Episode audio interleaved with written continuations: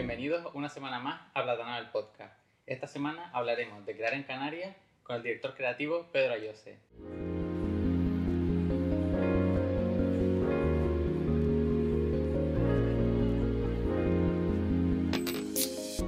¿Qué tal estás?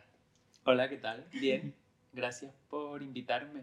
Qué ilusión. Nada, a ti Qué por bien. venir. La primera edición en Lanzarote. Ah, qué guay, qué bien. Express. Haci- porque- haciendo historia. Exacto. Ah, Ojalá, no lo sabía, qué ilusión. Ojalá se pueda ir a más islas. Pero Seguro que sí. Esto fue un un poquito improvisado también. Bueno, pero improvisar está bien, Sí, porque si no, seguramente muchas cosas eh, no habrían salido nunca es si verdad. no se improvisan. Yo sé que tú comenzaste tu trayectoria profesional en el mundo de la interpretación.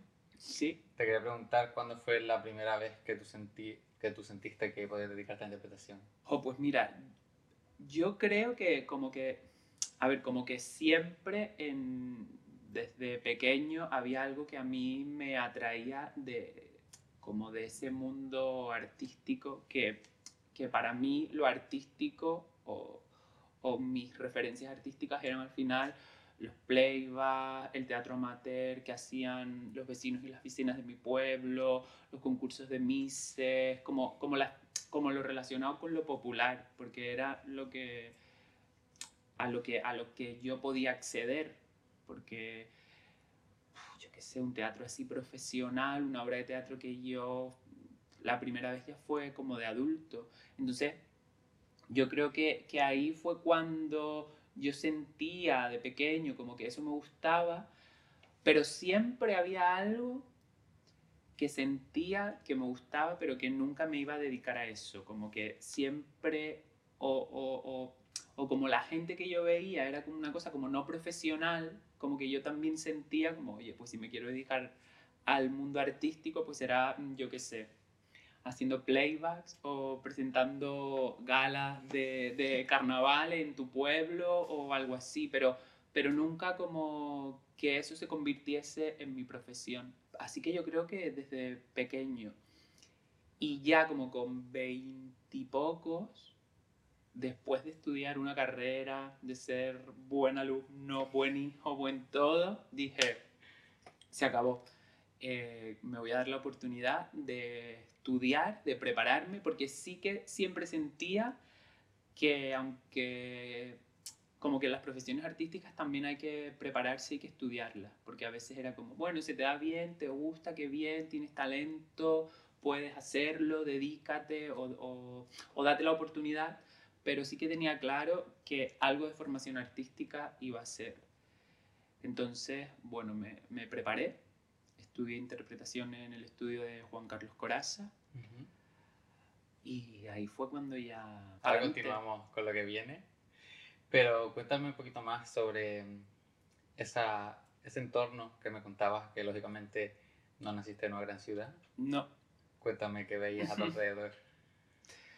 No nací ni en una gran ciudad, ni en una isla grande, ni en una isla capitalina, que eso también es como importante decirlo porque como que las otras islas también son, están, son, tienen y, y tenemos que contarlas, porque a veces siempre se cuenta como, como lo grande o donde hay más gente y creo que también ir contando historias de lugares pequeños, de personas locales, historias que nunca se han contado, como que, que creo que, que es importante. Me preguntas cuáles eran mis referentes o ese No. mundo Iba más pequeño por- que yo veía. También, o sea, me interesaba qué te inquietaba. También te preguntaba punto de entorno porque como me comentabas que veías pues eso. de Es que mi, ento- mi a ver, mi entorno era un... Yo crecí en, un- en San Bartolomé, que es un pueblo de Lanzarote. Crecí en un entorno como muy amable, feliz, tuve una infancia feliz. Y, y eso, y, y lo conectado conmigo, con lo artístico, con lo cultural, es desde lo, desde lo popular, desde los carnavales, desde las murgas. No sé, es que yo estuve... eh, no te puedo decir, pero quiero decir, como que siempre he participado de eso.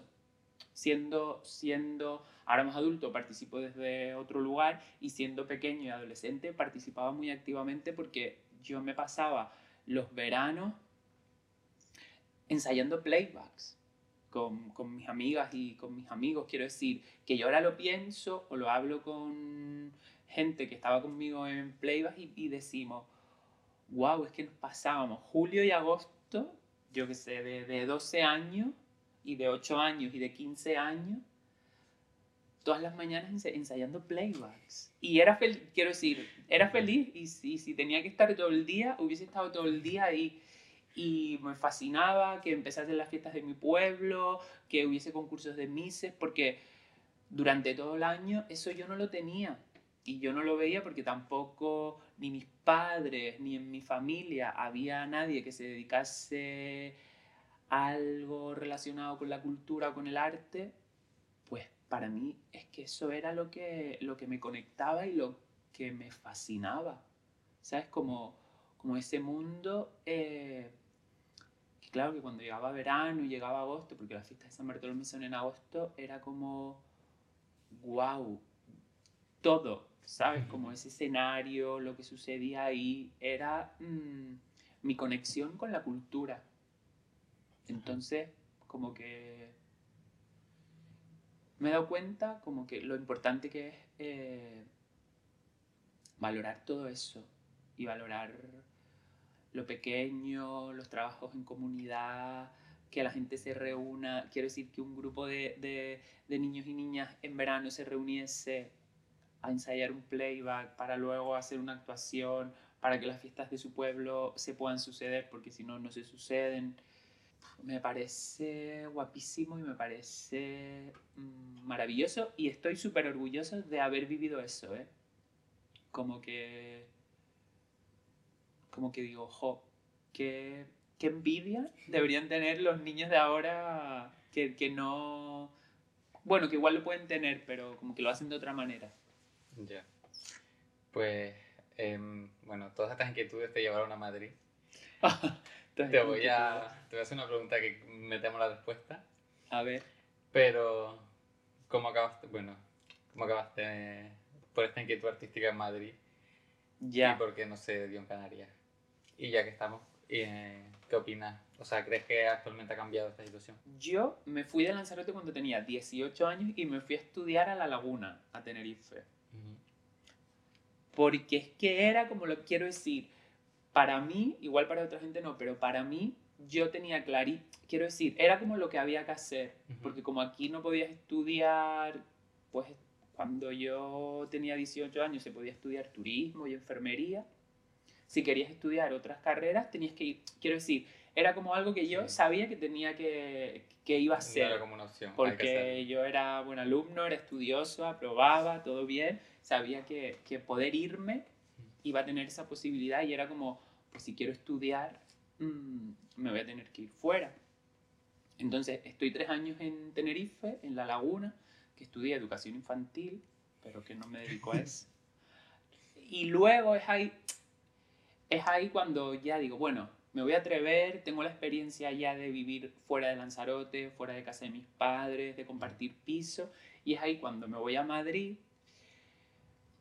Me voy a Madrid y empiezo también a estudiar un máster relacionado con la educación y todo eso, pero a la vez ya empiezo a formarme. A ver, y es que también sentía como que aquí no, hab- no había posibilidad, pero no había posibilidad de estudiar ni algo que no fuese artístico, ni algo artístico. Quiero decir, porque yo también me fui mm, primero a estudiar algo que no tiene nada que ver con el arte o con lo que me dedico ahora, pero luego también sentía que me tenía que ir para, para estudiar lo que, lo que quería estudiar. Es que sentía que aquí no había ninguna posibilidad, es que yo no tenía ningún tipo de referente de nada. Quiero decir, mi referente artístico mi referente artístico era, podía ser, porque super triunfó Rosana, que era como la chica de Lanzarote que triunfa, y luego con, yo con, creo que tenía 15 años, aparece Operación Triunfo 1 y aparece ahí Geno, Canaria, eh, que la expulsa en la primera, pero que es una chica canaria de Las Palmas que quiere ser artista, que va a una academia, que se hace conocida, eso era mi referente. Ujú. ¿Sabes? Era como, si, si, si quiero hacer algo, eh, eh, como que, que, tiene que ser como en otro lugar.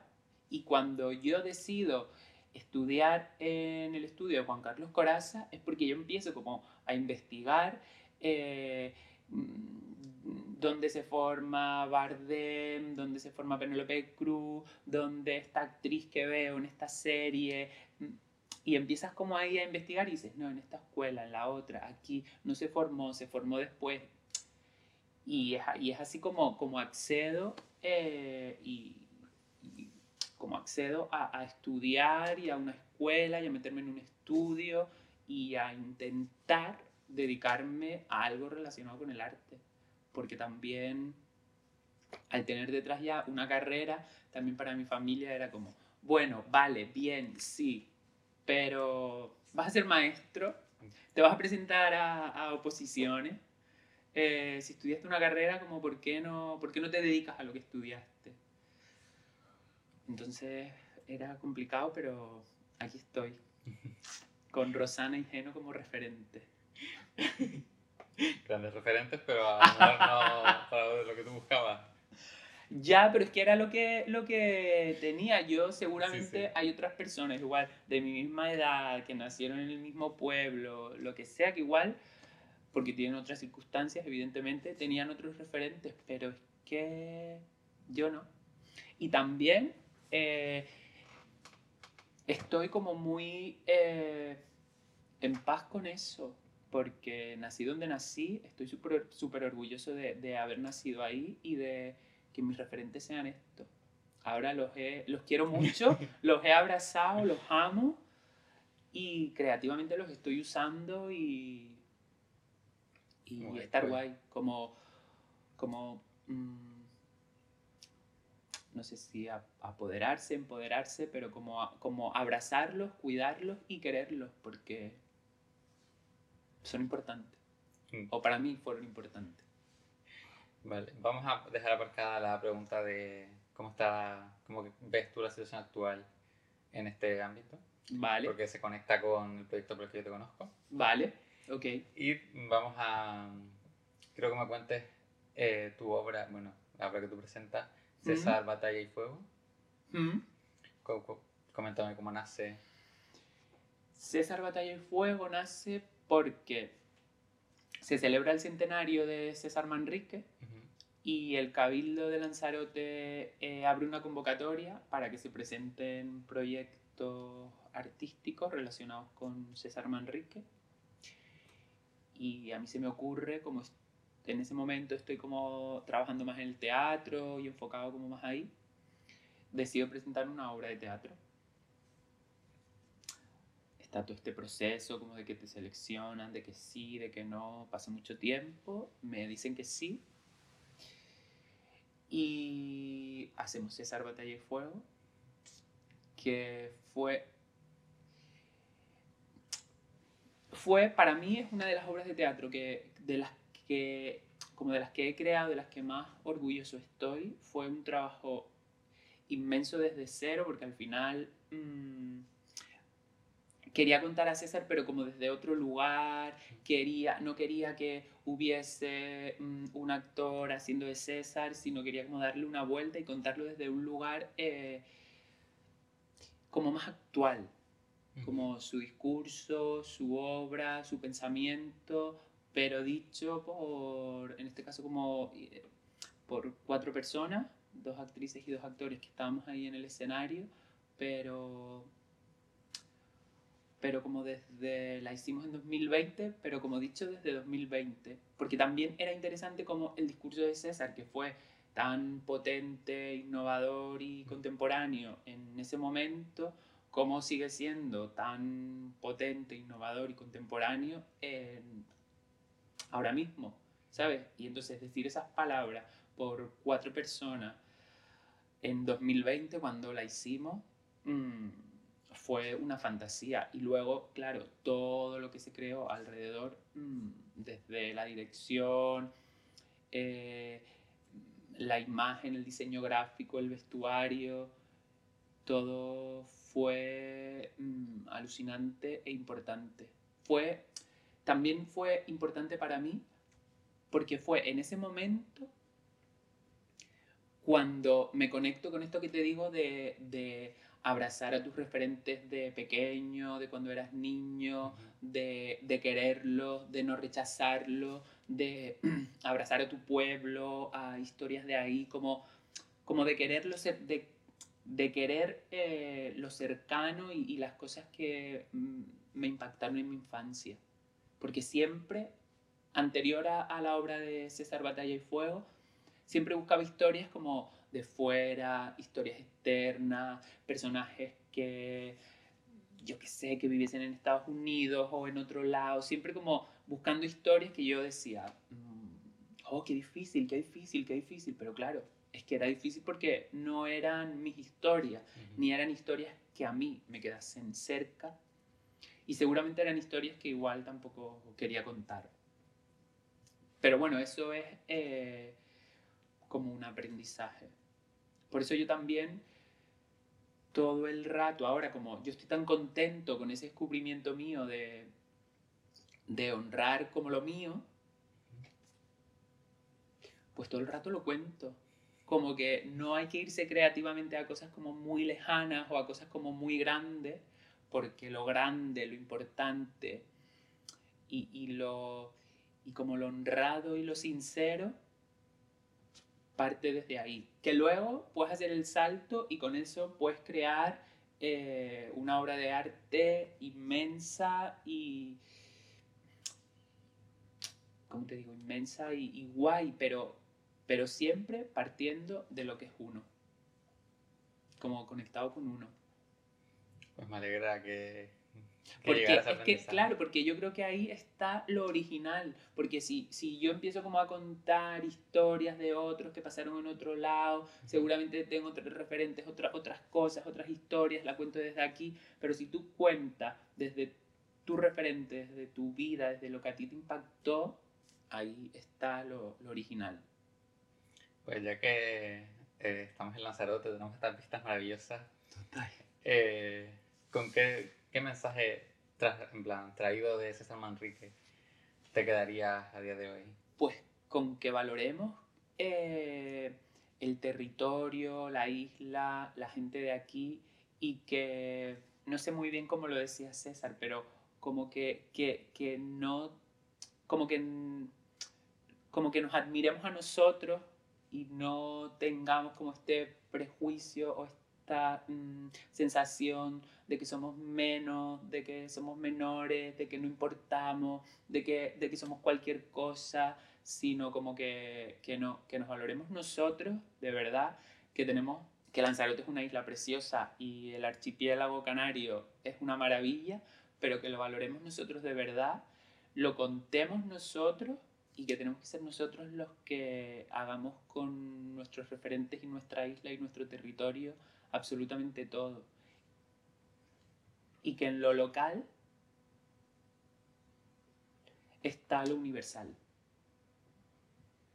Pues nos quedamos con ese mensaje.